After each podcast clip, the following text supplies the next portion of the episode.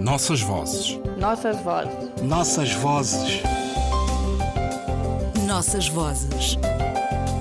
Um programa de Ana Paula Tavares.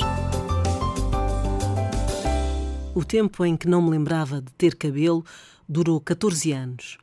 A natureza providenciava-me até então um jeito qualquer que eu domava com ganchos ou então usava o cabelo curto, um penteado igual ao que a minha mãe usou muito tempo.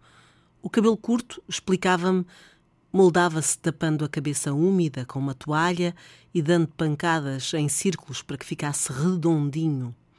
Em pequena, aos fins de semana, eu e o meu pai, primos e uma amiga da escola, apanhávamos o comboio até ao Cais de Sodré para passar o dia em Lisboa, ou preparávamos farnéis para piqueniques em Carcavelos ou no estádio do Jamor, que culminavam com sessões de máscaras feitas a partir de ervas da mata, fáceis de espetar no meu cabelo seco.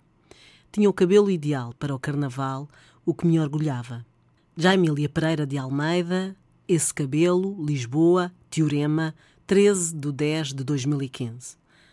Já em segunda edição, este livro de estreia de Jaimília Pereira de Almeida, nascida em Luanda em 1982, obriga o leitor a refletir sobre a história de vários continentes, ao trazer vidas que se cruzam de Mbanza Congo a Lisboa de Castelo Branco, a Luanda, ao longo de várias gerações que se contam e nos contam a história dos interditos do preconceito e das situações limite do confronto entre iguais e diferentes.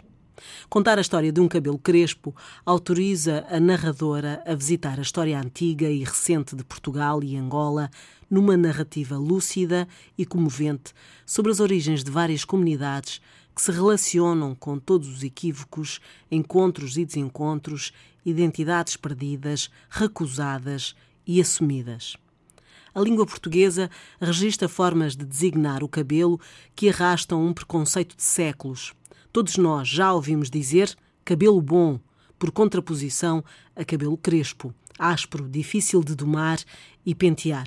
Cabelo ruim é outra das expressões usadas com frequência para designar um cabelo diferente dos cabelos que a moda, a publicidade tomam como ícones de beleza e suas representações.